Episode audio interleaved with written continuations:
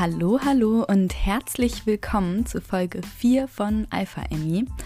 Heute auf dem Programm meine 2020 Hitliste, obwohl man wahrscheinlich besser sagen müsste meine 2020 Flop-Liste. Viel Vergnügen bei diesem Jahresrückblick aus dem Jahr 2020.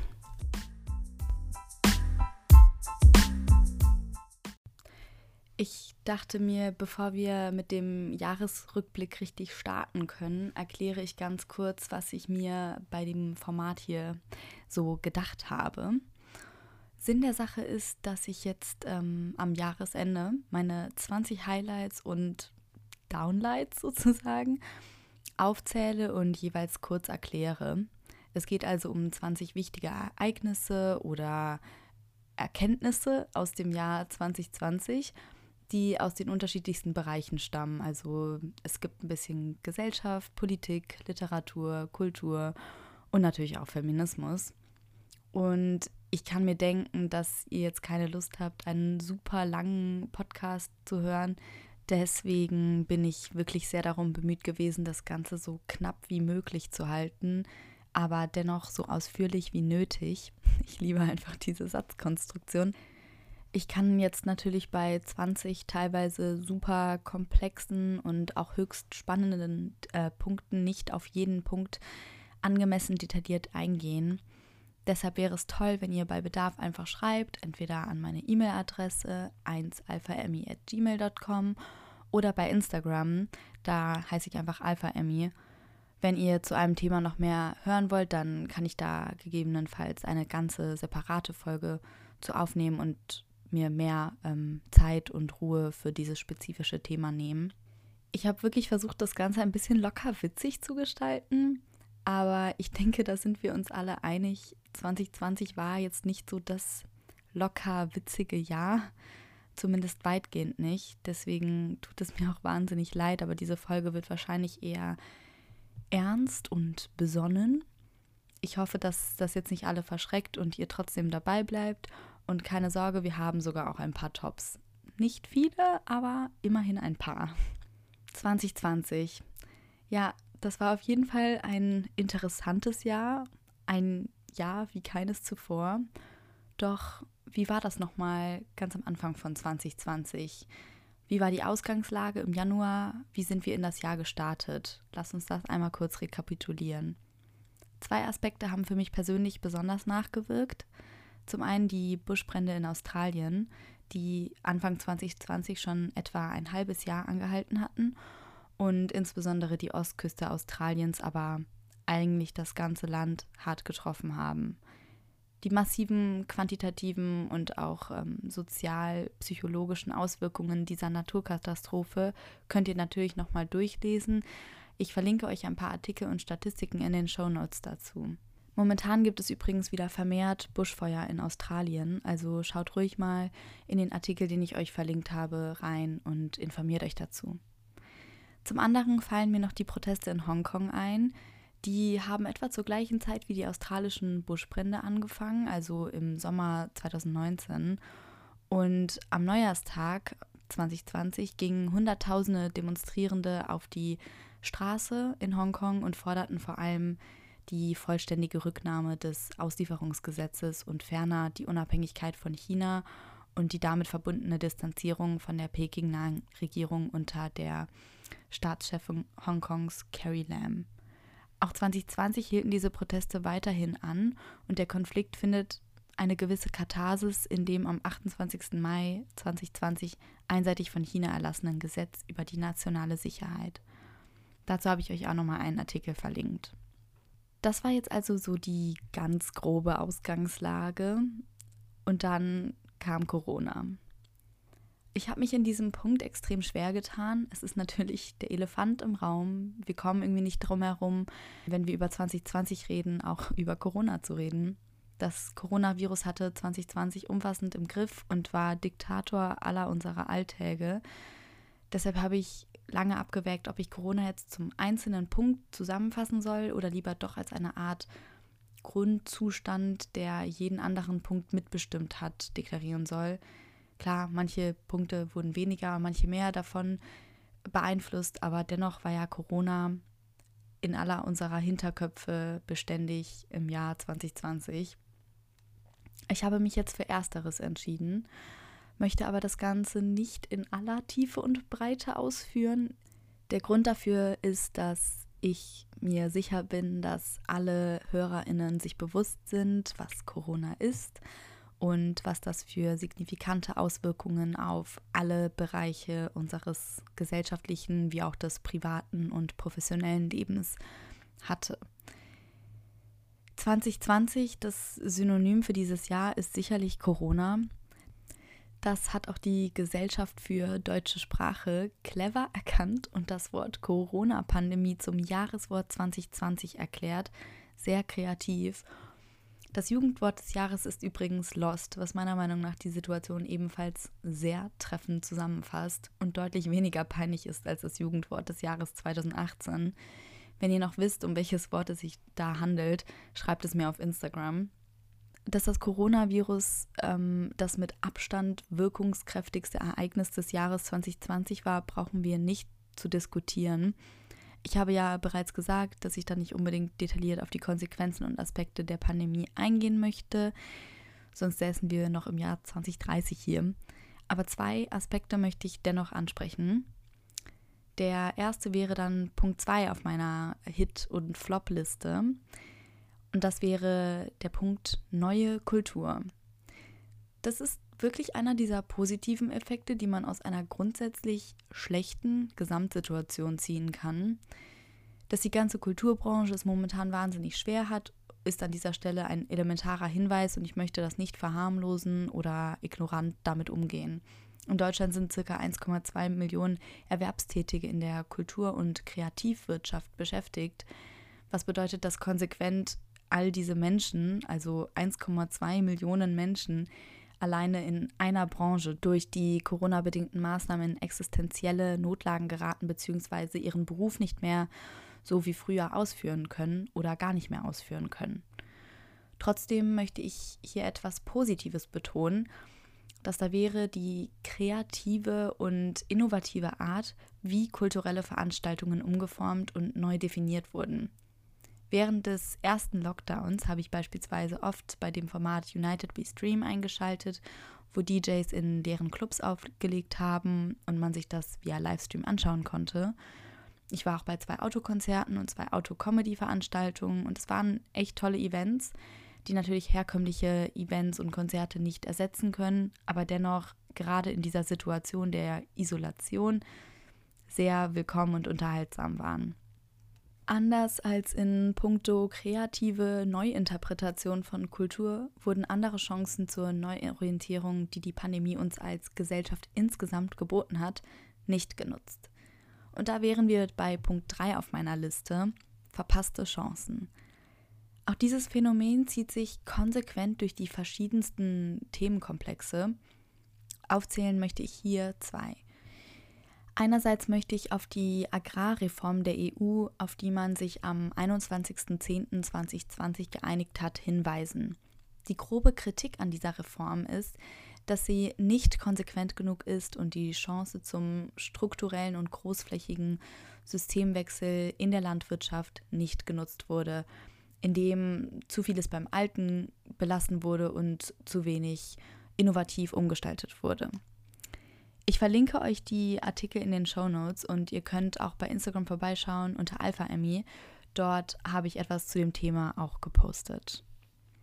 Zweitens, und das ist auch ein Thema unter dem Schirm von Nachhaltigkeit und Klimaschutz, ähnlich wie der ähm, Punkt der Agrarreform der EU, gibt es da noch die Subventionierungspolitik der Bundesrepublik im Rahmen von finanziellen Corona-Nothilfspaketen. Ich bin kein Fan davon, einfach blind die Bundesregierung für alles verantwortlich zu machen, das in der Corona-Pandemie schiefgelaufen ist. Ich denke, das ist nicht hilfreich, es ist kontraproduktiv und auch unreflektiert. Aber in diesem Punkt hat die Regierung meiner Meinung nach einen wesentlichen Fehler begangen. Erst vor ein paar Tagen hat beispielsweise der Konzern TUI ein drittes Hilfspaket in Milliardenhöhe erhalten. Mir ist auch bewusst, dass bei TUI und Lufthansa und auch in der Autobranche tausende Arbeitsplätze mit betrachtet werden müssen, die davon abhängen. Und das sind nicht nur die großen reichen Bosse, sondern das sind auch ganz viele normale Arbeiterinnen. Allerdings ist meine Kritik an der staatlichen Subventionskultur nicht die Tatsache, dass es Finanzpakete gibt, sondern wie diese eingesetzt werden. Besser gesagt, dass diese nicht als Mittel zur Abschaffung höchst umweltschädlicher und unethischer Modelle wie Kreuzfahrten oder bezogen auf die Agrarpolitik, Massentierhaltung eingesetzt werden, sondern dass es einfach nur wie so ein Pflaster auf eine blutende Wunde geklebt wird, damit man sich damit irgendwie nicht weiter auseinandersetzen muss. Wir haben hier die besondere Situation im Jahr 2020, in welcher die Uminterpretation von veralteten und schädlichen Modellen möglich ist und auch durchgeführt werden kann. Und wir nutzen sie nicht. Ein weiterer Flop aus dem Jahr 2020, der sich auch in diesem Sentiment wiederfindet, ist die allgemeine Verkennung der Klimakatastrophe. Was meine ich damit? Mein Punkt 4 ist, dass im Jahr 2020 die Monate Januar, Mai und September neue Höchstwerte bezüglich der Durchschnittstemperatur aufgestellt haben. Natürlich ist mir bewusst, dass im vergangenen Jahr die Corona-Pandemie alle anderen Themen in den Schatten gestellt hat und auch höhere Dringlichkeit vorwies als andere Themen. Aber die Forschungsgruppe Wahlen hat empirisch herausgefunden, dass Umwelt und Klima die seit Mai 2019 konsequent als, wichtige, als wichtigste Themenpunkte in Deutschland angesehen wurden, erstmal wieder als weniger signifikant erachtet wurden. Es ist selbstverständlich, dass die Pandemie momentan mehr Raum einnimmt als alles andere, aber das geht vielleicht auch mit Punkt verpasste Chancen einher, wenn ich kritisiere, dass der Klimawandel in den vergangenen Monaten weitgehend von Medien und Politik ignoriert wurde wenn man doch diese absolute Ausnahmesituation gleichzeitig hätte nutzen können, um auch in diesem Bereich, also im Bereich des Klimaschutzes, etwas bewirken zu können, haben wir konsequent den Klimaschutz im Jahr 2020 ignoriert. Zum Beispiel hätte man ja nachhaltige Subventionierungen und durch die Etablierung neuer Konzepte im Bereich Reisen zum Beispiel oder auch bezogen auf die Digitalisierung wirklich etwas bewirken können. Das wäre sicherlich auch noch ein spannendes Thema für eine separate Folge, denn hier gibt es so viele Aspekte, die es verdient hätten, diskutiert zu werden. Ihr könnt ja mal Rückmeldung geben, ob ihr daran Interesse hättet oder eher nicht so. Die nächsten beiden Punkte auf meiner Liste beziehen sich auf die feministischen Entwicklungen und Errungenschaften des Jahres 2020. Alpha Emmy ist ja immerhin ein feministisches Format, also das hat hier natürlich absoluten Stellenwert. Wie war 2020 feministisch? Ich habe mich jetzt auf zwei Punkte konzentriert und der erste, Punkt 5 auf meiner Liste, ist die Frauenquote in Führungspositionen. Am 20. November hat sich die Bundesregierung auf die Einführung einer Frauenquote in Vorständen geeinigt und auch in Verwaltungsräten, soweit ich mich erinnere. Ich zitiere hier den diesbezüglichen Artikel der Tagesschau vom 20.11 in Vorständen börsenorientierter und paritätisch mitbestimmter Unternehmen mit mehr als drei Mitgliedern muss zukünftig ein Mitglied eine Frau sein. Also Ladies, haltet eure Hosenanzüge bereit, denn 2021 dürfen wir dann auch mal mitmischen, zumindest zu einem Viertel. Punkt 6 auf meiner Liste ist ein Punkt, auf den ich netterweise hingewiesen wurde und es hat mich extrem genervt, dass ich auf diesen Punkt hingewiesen werden musste und nicht selber in den deutschen und europäischen Medien, die ich konsumiere, davon vorher gehört hatte. Das ist Punkt 6, die Frauenbewegung in Argentinien. Ich führe diesen Punkt an dieser Stelle nicht detailliert aus, weil da nächsten Monat vielleicht etwas auf euch zukommen könnte. Kleiner Spoiler. Aber die Basics sind wie folgt. In Argentinien gibt es seit mehreren Jahren schon eine Bewegung, die sich für die Legalisierung des äußerst strengen Regulatoriums bezüglich des Rechts auf Abtreibung einsetzt. Ende September 2020 wurde ein Schreiben an die Regierung verfasst, welches diese dazu aufgefordert hatte, ein Gesetz zur Legalisierung von Abtreibung zu verabschieden. Und vor ein paar Tagen stimmte das argentinische Parlament der Legalisierung zu. Ich möchte nochmal an dieser Stelle betonen, was für eine wahnsinnige Errungenschaft das für die Frauen in Argentinien ist, denn bis dato hat das Land eines der strengsten Abtreibungsgesetze weltweit gehabt und ähm, dieser Gesetzesentwurf ist jetzt zwar noch nicht vom Senat bestätigt, aber es ist, trotz, es ist trotzdem ein riesiger Schritt und Produkt von einem jahrelangen Ringen. Und deswegen ist es ein, ein sehr wichtiges Event. Die nächsten neun Punkte habe ich unter der Zwischenüberschrift 2020 chronologisch zusammengefasst. Es handelt sich dabei einfach um prägnante weltpolitische bzw. global gesellschaftliche Ereignisse in chronologischer Reihenfolge. Wer hätte das gedacht? Und der erste Punkt, Punkt 7, ist der 31. Januar, an dem das Vereinte Königreich im Zuge des Brexits aus der EU ausgetreten ist. Diesen Punkt muss ich jetzt nicht weiter detailliert kommentieren. Gesagt sei an dieser Stelle nur, dass bis Ende des Jahres eine Übergangsphase besteht noch, äh, in welcher die zukünftige Beziehung zwischen der EU und Großbritannien noch auszuhandeln ist.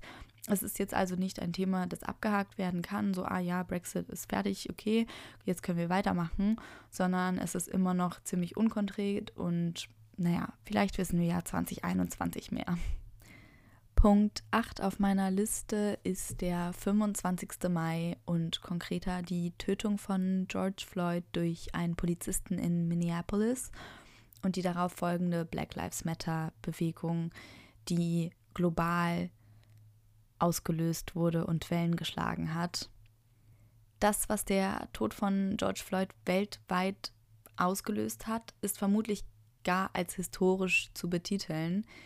Denn die Black Lives Matter-Bewegung gibt es in ihren Grundzügen schon seit dem Jahr 2014. Jedoch haben Ereignisse in 2020 wie die Tötung von George Floyd oder auch die Tötung von Breonna Taylor durch die Polizei dieser Bewegung neue Wut und neue Demonstrationskraft gegeben. Seit Juni etwa haben sich Menschen im Rahmen der Black Lives Matter-Bewegung auch außerhalb der USA zu Demonstrationen und Protesten zusammengetroffen und das Movement hat eine viel größere Wirkkraft entfaltet. Was ich persönlich bemerkt habe, ist, dass nicht nur in der Öffentlichkeit, also in Form von Demonstrationen und Medienberichten, das Thema Rassismus und Polizeigewalt dadurch mehr Aufmerksamkeit bekommen hat, sondern auch im privaten Umfeld. Und dass man sich vielleicht auch persönlich mehr damit auseinandergesetzt hat, mehr gelesen hat, mehr in die Diskussion eingestiegen ist, die ja bis dato in Deutschland zumindest weitgehend ignoriert wurde bzw. kaum Raum eingenommen hat.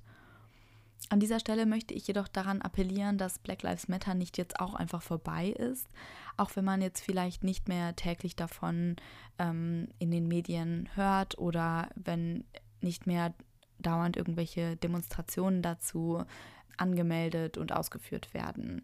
Der Diskurs ist nicht beendet und das Problem ist auch noch nicht beseitigt. Also informiert euch weiterhin und engagiert euch weiterhin, denn das ist kein Thema, das mit 2020 abgeschlossen wurde. Punkt 9 auf meiner Liste ist der 30. Mai.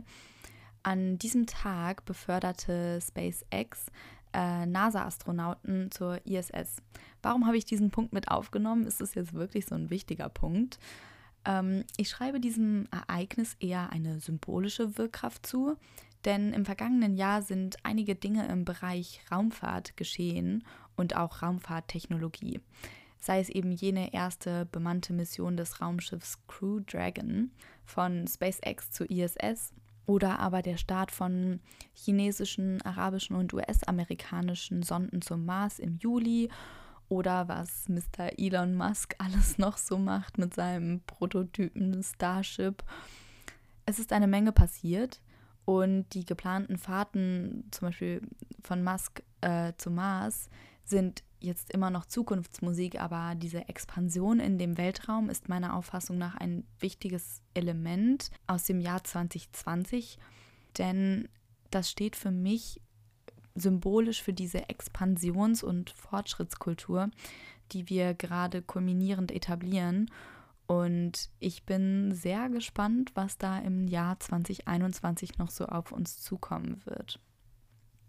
Punkt 10 auf der Liste ist der 4. August und damit meine ich die Explosion im Hafen von Beirut. Die Explosion wurde durch ein Feuer in einem Lagerraum, in welchem sich Feuerwerkskörper befanden, ausgelöst, denn diese Feuerwerkskörper haben dann wiederum zu einer viel, viel größeren Explosion geführt, und zwar von 2750 Tonnen Ammoniumnitrat. Und das hat die Stadt großflächig zerstört und etwa 200 Menschen das Leben gekostet. Zudem wurden mehrere tausend Menschen verletzt. Auch dieses Ereignis hat eine Protestwelle entstehen lassen, im Zuge welcher sich die Demonstrierenden gegen das libanesische Staatsoberhaupt bzw. gegen die libanesische Regierung gestellt haben, vor allem aufgrund der wirtschaftlichen und politischen Krisensituation im Libanon.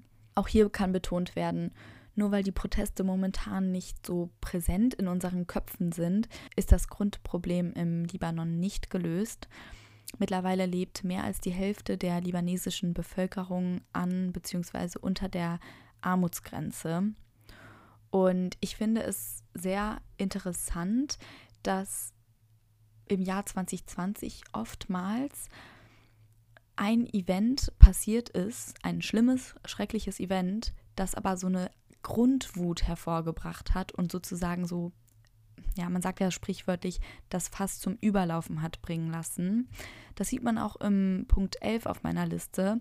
Das ist der 9. August und ähm, das Ende der Präsidentschaftswahl in Belarus, welche von anhaltenden Protesten begleitet wurde. Auch hier ist das Datum symbolisch gewählt für die darauf folgende Protestbewegung der kommenden Wochen und Monate in Belarus, welche sich gegen die diktatorische Regierung unter, unter Lukaschenka gerichtet hatte. Im Rahmen der Massenproteste wurden etwa 12.000 Menschen festgenommen. Besonders schockierend war die Aufdeckung von Folterungen und massiver Gewaltanwendung, vor allem im Minsker Gefängnis Ukrestino. Ich hoffe, ich spreche das richtig aus. Wenn ihr dazu mehr wissen wollt und auch mehr Background-Informationen über die Lage in Belarus euch ähm, aneignen wollt, empfehle ich euch eine Podcast-Folge des studentischen Clubs von meinem Bruder. Der Link ist in den Show Notes. Punkt 12 auf meiner Liste ist der 8. September und damit meine ich den Brand im Flüchtlingslager Moria. Ich denke, ihr wisst es alle, aber Moria ist ein Flüchtlingslager auf Lesbos in Griechenland. Anfang September 2020 wurden Covid-19-Fälle im Flüchtlingslager Moria bekannt, worauf eine zweiwöchige Ausgangssperre über, das, ähm, über dem Lager verhängt wurde. Problematisch ist dies, da das Lager ursprünglich für 2800 Menschen ausgerichtet war, es aber massiv überfüllt war. Im März 2020 befanden sich dort 20.000 Menschen und ich glaube, im September waren es etwa 12.000. Das ist aber ja immer noch viel zu viel für ein Lager, das für 2.800 Menschen konzipiert wurde. Die Ansteckungsgefahr und die Angst vor Ansteckung und die gleichzeitige Weigerung einiger potenziell Infizierter führten dann zu Unruhen im Lager, welche dann in einem Großbrand eskalierten. Der Brand machte etwa 12.000 Menschen obdachlos, was zu Protesten gegen die menschenunwürdigen Zustände führte, denn diese 12.000 obdachlosen Menschen mussten ohne Lebensmittel, ohne Wasser, ohne irgendwelche Versorgung und Schutz nach diesem Brand irgendwie alleine klarkommen. Dieses Ereignis hat unglaubliche Wellen geschlagen und die Flüchtlingsdebatte in der EU erneut aufleben lassen. Auch hier sei angemerkt, das Problem ist nicht gelöst.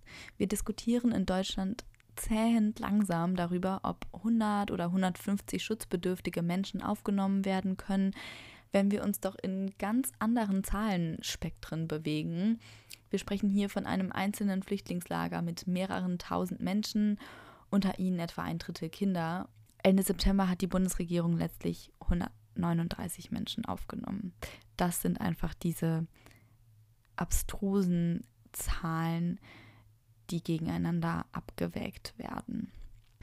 Ich habe euch in den Show Notes einen Link ähm, reingepackt, wo man spenden kann für Kinder in dem Flüchtlingslager Moria. Dort gibt es immer noch massive Probleme mit der Versorgung von überlebensnotwendigen Ressourcen wie Lebensmittel, Wasser, Kleidung und all das. Punkt 13 auf meiner Liste ist der 18. September, an welchem die Richterin Ruth Bader Ginsburg gestorben ist. Man kennt sie auch unter dem Kürzel RBG. Für alle unter euch, die jetzt in diesem Punkt nicht so fit sind, nicht so informiert sind, RBG ist eine US-amerikanische Richterin am Supreme Court gewesen, wo sie sich insbesondere für Frauenrechte, wie zum Beispiel das Recht auf Abtreibung, Equal Pay und Gleichberechtigung am Arbeitsplatz, eingesetzt hatte. Nur wenige Tage nach RBGs Tod wurde Richterin Amy Barrett von Trump zu ihrer Nachfolgerin erklärt. Dies ist sehr spannend, weil somit eine Richterin, die ausgesprochen liberale Einstellungen vertrat, von einer anderen Richterin nachgefolgt wurde, welche explizit konservative Werte verkörpert. Insbesondere in Themengebieten wie Waffen, Abtreibungs- und Einwanderungsrecht ist Amy Barrett sehr konservativ und das Ganze passierte kurz vor der Präsidentschaftswahl in den USA. Zu dem Thema ähm, Präsidentschaftswahl in den USA kommen wir natürlich auch noch. Das ist ja irgendwie so ein Mast aus dem Jahr 2020. Aber bevor wir darauf eingehen, möchte ich noch kurz über den 31. Oktober reden. Das ist mein Punkt 14 auf der Liste. Und das ist die Eröffnung des Flughafens Berlin-Brandenburg mit neun Jahren Verspätung. Der Flughafen Berlin-Brandenburg wurde nicht nur mit neun Jahren Verspätung, sondern auch mit etwa dreimal so hohen Kosten wie ursprünglich geplant eröffnet. Ob das jetzt ein Hit oder ein Flop ist, könnt ihr mir ja mal schreiben. Ich bin da sehr unschlüssig. Hit oder Flop? Sagt mir Bescheid, was ihr meint. Jetzt kommen wir zu Punkt 15, dem 3. November, den Präsidentschaftswahlen in den USA. Wie bereits angesprochen, muss das natürlich genannt werden. Aber auch hier möchte ich nicht allzu detailliert darauf eingehen, da es medial unglaublich intensiv behandelt wurde, auch überall auf der Welt. Ähm, was ja auch wieder zeigt, wie unglaublich Amerika fokussiert Medien und generell Politik überall ist. Aber das ist jetzt wahrscheinlich auch eher ein Top als ein Flop, obwohl man an dieser Stelle anmerken muss, dass erstens in den Präsidentschaftswahlen ein alter weißer Mann durch einen anderen alten weißen Mann ersetzt wurde. Selbstredend, die beiden sind nicht vergleichbar. Das Intermezzo der letzten vier Jahre ist diplomatisch formuliert schwierig aus feministischer Perspektive. Und ich bin sehr froh, dass es jetzt endlich beendet wurde. Ähm, trotzdem einmal ganz kurz dieses, ja, wir haben jetzt halt wieder einen alten weißen Mann in Amerika als mächtigsten Mann und das muss man auch einfach mal so kommentieren dürfen. Und zweitens sei angemerkt, dass Kamala Harris eine schwarze Frau ist, aber können wir sie vielleicht bitte auch noch für andere Dinge feiern als einfach nur dafür? Wie wäre es zum Beispiel mit der Tatsache, dass sie zwei Studiengänge erfolgreich absolviert hat und dass sie sich für die stärkere Kontrolle von Waffen und gleichgeschlechtliche Ehe und all diese tollen Dinge einsetzt. Anyway, das nur so am Rande. Der nächste Punkt ist etwas, bei dem es mir sehr schwer gefallen ist, das hier einzubauen. Schlichtweg aus dem Grund, dass es Dinge gibt, für die Worte nicht reichen ich habe das Gefühl, dass man mit dem Thema kaum umgehen kann. Jedoch heißt es nicht, dass wir darüber nicht sprechen dürfen oder nicht sprechen müssen. Was ich meine, sind die Anschläge in Hanau vom 20. Februar 2020 und die Amokfahrt in Trier vor ein paar Tagen. Und auch außerhalb von Deutschland beziehe ich mich hier auf die Anschläge jüngst in Nizza oder in Wien im Herbst 2020. Ich spüre, wenn ich mich mit diesem schweren Thema auseinandersetze, eine unglaubliche Divergenz. Ich habe schon mal in meiner zweiten Folge kurz angesprochen, ähm, was ich damit meine, aber es ist einfach unglaublich schwer, Worte für schreckliche Taten zu finden. Einerseits macht es mir wahnsinnige Angst, dass der Anschein besteht, dass terroristische Anschläge momentan vermehrt auftreten. Und andererseits soll man den Attentätern ja nicht so viel Aufmerksamkeit schenken, da das genau das ist, was Attentäter mit ihren Taten meistens bezwecken. Deswegen finde ich das sehr schwierig, darüber zu sprechen und irgendwie eine gute Lösung zu finden. Ich habe diese perfekte Lösung für den öffentlichen Diskurs äh, mit ähm, Attentaten noch nicht gefunden. Aber wenn ihr dazu irgendwie eine Idee habt, dann könnt ihr mir Bescheid sagen. Neulich hatte ich eine Unterhaltung über die Reaktion der populärsten oder einer der populärsten Zeitungen aus Österreich. Ich beziehe mich jetzt hier auf die Reaktion dieser Zeitung auf das Attentat in Wien. Diese Zeitung hatte anscheinend entgegen der Appelle der Polizei, welche explizit dazu aufgefordert hatte, keine Informationen zu verbreiten, damit ähm, zum Beispiel die Standorte der Polizei nicht ähm, öffentlich bekannt gemacht werden und damit man besser die Menschen, die da in Wien unterwegs waren, halt schützen kann. Ähm, also, die, also entgegen der Aufforderung der Polizei ähm, live alles gefilmt und kommentiert hat.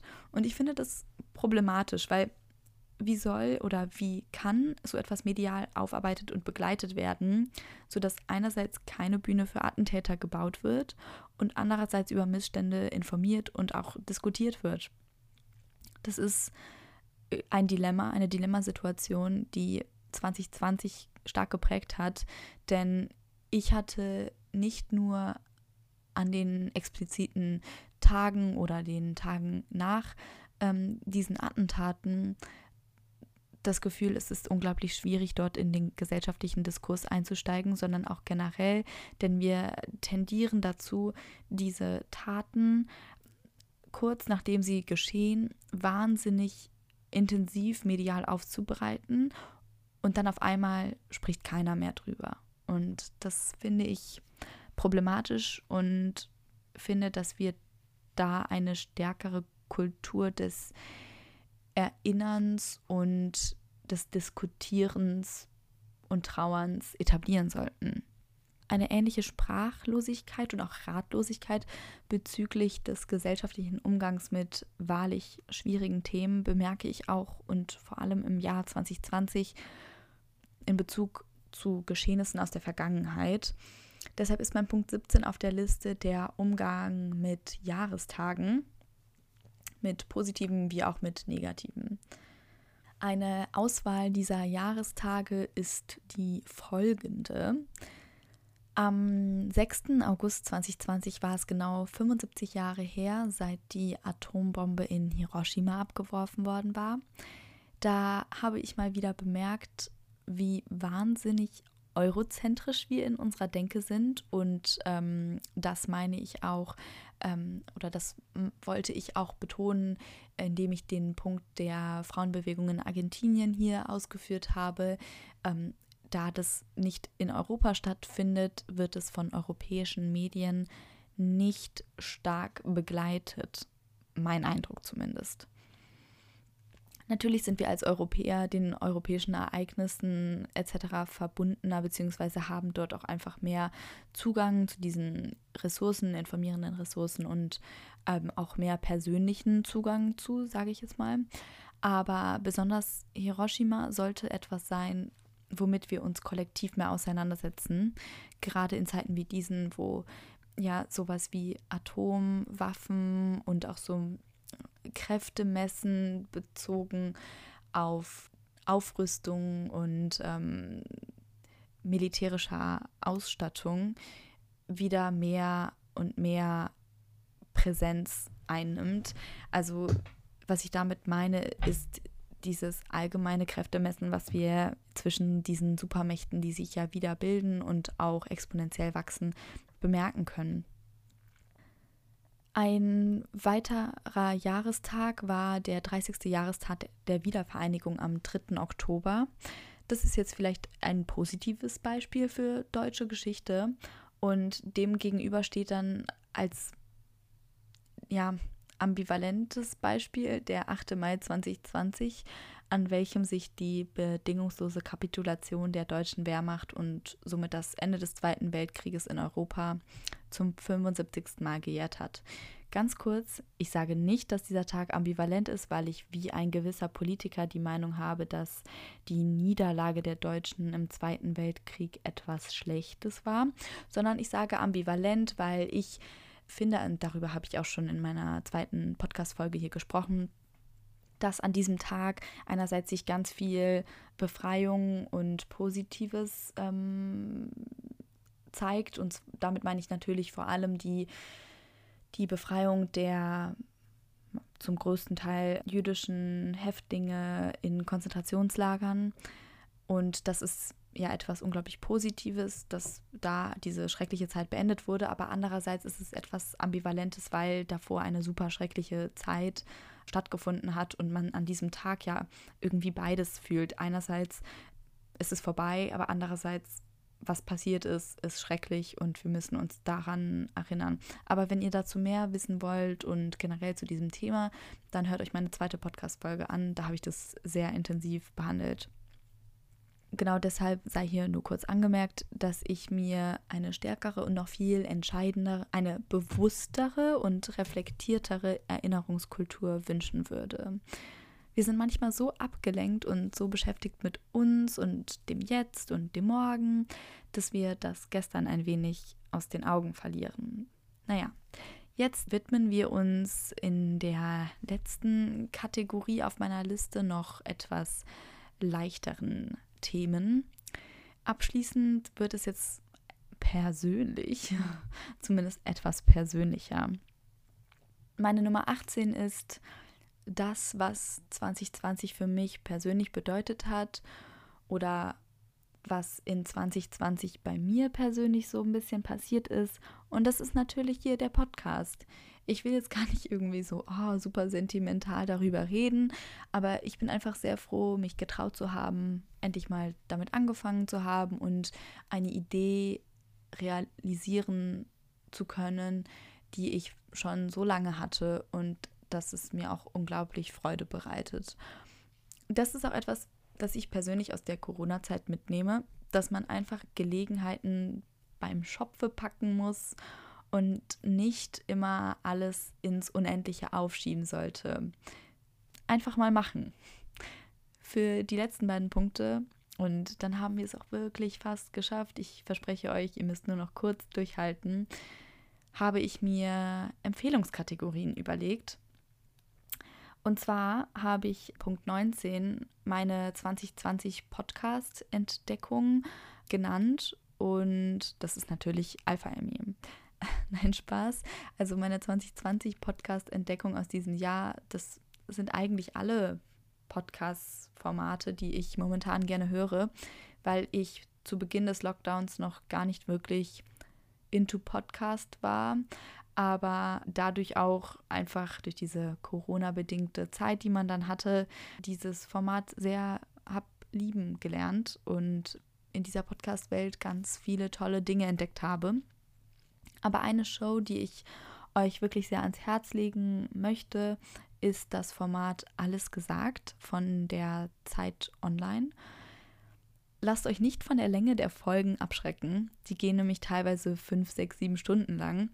Aber das ganze Format wird darauf aufgebaut, dass immer sehr interessante Gäste eingeladen werden und dann einfach ein Gespräch entsteht über deren Leben, über Aktuelles und es ist ganz organisch und ich finde es wahnsinnig interessant zuzuhören, vor allem wenn man jetzt irgendwie eine längere Autofahrt oder Zugfahrt oder einfach Langeweile hat oder wenn man kocht oder sowas alles.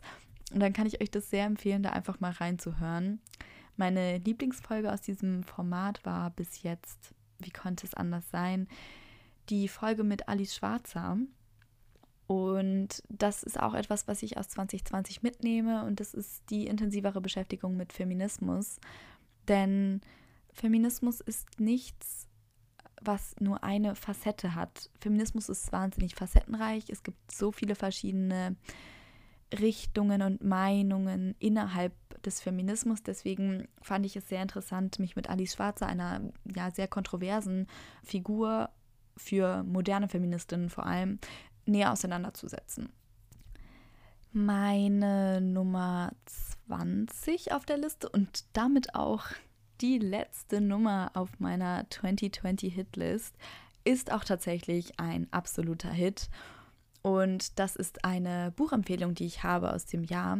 Das Buch, was ich euch empfehlen kann, ist das Buch Unterwerfung von Michel Ulbeck das ist ein sehr kontroverses und auch unglaublich tabubrechendes Buch. Und aus feministischer Perspektive ist da einiges sehr problematisch dran. Aber es ist ein wahnsinniger Page-Turner und ich hatte sehr viel Spaß daran, das zu lesen, weil ich irgendwie so eine Mischung hatte aus, wow, das ist irgendwie super kontrovers, ich liebe es und es ist super kontrovers. Ich könnte mich richtig aufregen. Naja, also wenn ihr irgendwie Langeweile habt, lest dieses Buch, es ist toll. Und damit hätten wir es schon, meine Lieben. Wir haben es geschafft. Das waren die 20 Hits und Flops von mir, Emmy, aus dem Jahr 2020. Und jetzt stellt sich natürlich abschließend noch eine Frage. Wie ist die 2020 Bilanz? Wahrscheinlich ist die Bilanz aus dem Jahr 2020 eher schlecht. Wenn ich mir die Playlist nochmal anschaue, dann überwiegen die Flops nicht nur in Anzahl, sondern auch in ihrer Schwere und Tragweite eindeutig. Ich habe euch auf Instagram gefragt, welches einzelne Wort eurer Meinung nach 2020 am besten zusammenfasst. Und wenig überraschend kamen da fast ausschließlich negative Begriffe auf. Also da kam dann sowas wie belastend und Schmutz, Help, historisch, Corona bedingt und so weiter. Aber, und verzeiht mir jetzt diese nervige, positivistische Einstellung, es wurde von euch auch gesagt, dass 2020 viel Veränderung für euch bedeutet hat und Improvisation und sowas alles. Das sind natürlich ambivalente Worte, die sowohl gut als auch schlecht sein können. Nichtsdestotrotz ist natürlich Veränderung etwas Lebensnotwendiges für eine Gesellschaft. Was ich aus 2020 mitnehme, ist, dass die Gesellschaft in einer globalen Krise sehr differenziert reagiert, dass es da gespaltene Meinungen gibt, aber dass auch vieles ganz gut funktioniert. Und ich denke, das ist sehr wichtig, das zu betonen, denn oft reden wir über Dinge, die nicht funktionieren und vergessen so ein bisschen, was eigentlich ganz gut funktioniert. Es ist nicht einfach, so eine ganze Gesellschaft in Isolation zu bringen und irgendwie den allen zu erklären, nein, ihr könnt jetzt nicht mehr das und das und das und das machen, was vorher selbstverständlich war. Und dafür hat es doch ganz gut geklappt, denke ich. Wir haben im Jahr 2020 in den vergangenen Monaten viel über uns selber und unsere Mitmenschen gelernt. Wir haben gelernt zu verzichten und zu priorisieren. Wir haben gelernt, was Empathie bedeutet und wie wichtig Freiheit in unserem Leben ist und auch, dass man sprechen soll. Mit anderen neben uns, aber auch mit denen da oben. Und das ist meiner Meinung nach in 2020 ganz deutlich zum Vorschein gekommen, was für eine Wirkkraft Menschen haben können, wenn sie sich zusammentun und sprechen und für ihre Rechte einstehen. Sei es jetzt in Belarus oder Argentinien, in den USA oder in Beirut, in der EU, wo auch immer. Man hat gemerkt, 2020, das war ein Jahr der Niederschläge, keine Frage, aber auch ein Jahr des Aktivismus. Und während ich natürlich nicht hoffe, dass sich ersteres fortführen wird, hoffe ich doch sehr, dass der Aktivismus ins Jahr 2021 weitergetragen wird. Und damit wären wir am Ende der heutigen Folge. Was waren denn eure Hits und Flops aus 2020? Ich hoffe, ich habe hier nichts vergessen. Ich hoffe, es war nicht zu viel Information für euch, denn mir ist bewusst, es war sehr viel auf einmal. Und um diese Folge natürlich gebürtig zu beenden, werde ich mich meinem Yogi-Tee widmen, der hier seit einiger Zeit ungetrunken neben mir steht und den ich jetzt gleich verzehren werde. Das heutige Yogi-Tee-Zitat ist: Lebe in jedem Moment deine wahre Bestimmung. Damit wünsche ich euch ein schönes Ende des Jahres 2020. Wir sehen uns hoffentlich im nächsten Jahr wieder hier bei Alpha Emmy, dem Podcast über Politik, Perioden und polyndertragende alte weiße Männer. Tschüss!